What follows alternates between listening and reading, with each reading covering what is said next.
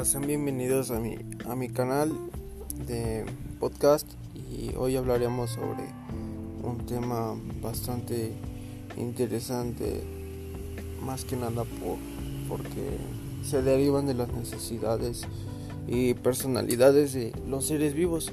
Además, además de que es muy importante para todos aquellos que quienes lo utilizan y para los que no sepan de qué estamos hablando se trata de la comunicación y hoy charlaremos un poco de lo que es la teoría de la comunicación.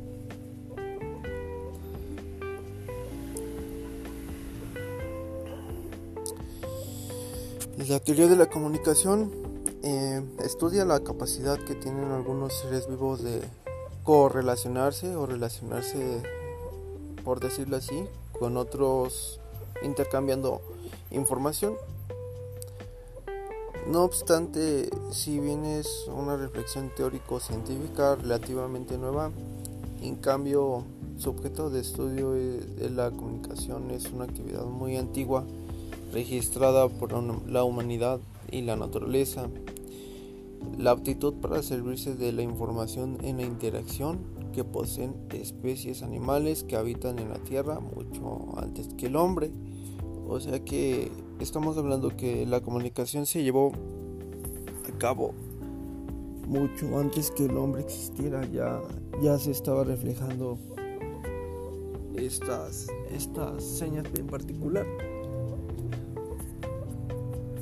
Ahora, el estudio de la comunicación sirve para comprender el mecanismo por el cual quien inicia la actividad comunicativa consigue lograr sus objetivos sin recorrer a la acción ejecutiva.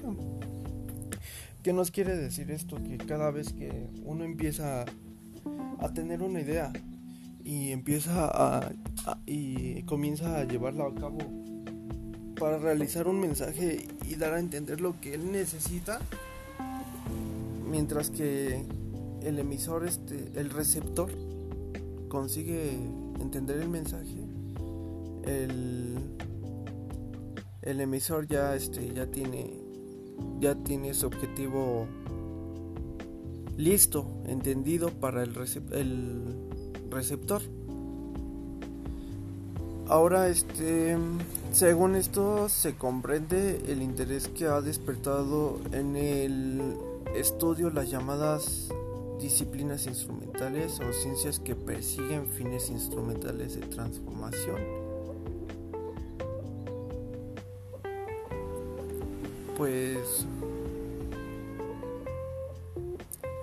una disciplina instrumental son aquellas que están interesadas en conocer las técnicas adecuadas para hacer que el receptor realice determinadas acciones de determinada manera, ya sea comprar, votar, escoger, etcétera, y del modo y manera en el que sea en el que se desea el emisor. Ya, ya este, una vez que el emisor remite el mensaje, como puede ser un ejemplo, un presidente que, que necesita que voten, él puede ser el, el llamado emisor él está dando su mensaje, da las propuestas de campaña, etc. El, medio por el cual está haciendo la publicación de su, de su mensaje por canal, por televisión o por radio. Y lo que necesita este, este emisor es que voten por él. Entonces él da a entender cuáles son sus propuestas, pero se las da a entender muy bien explicadas al, al receptor el cual es su objetivo.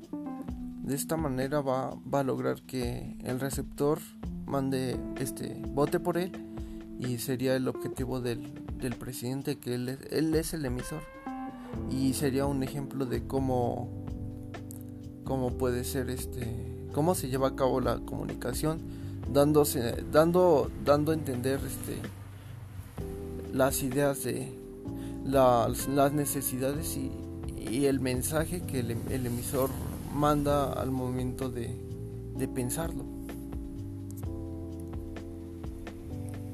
Así que hablemos, hablamos de un tema bastante controversial y social.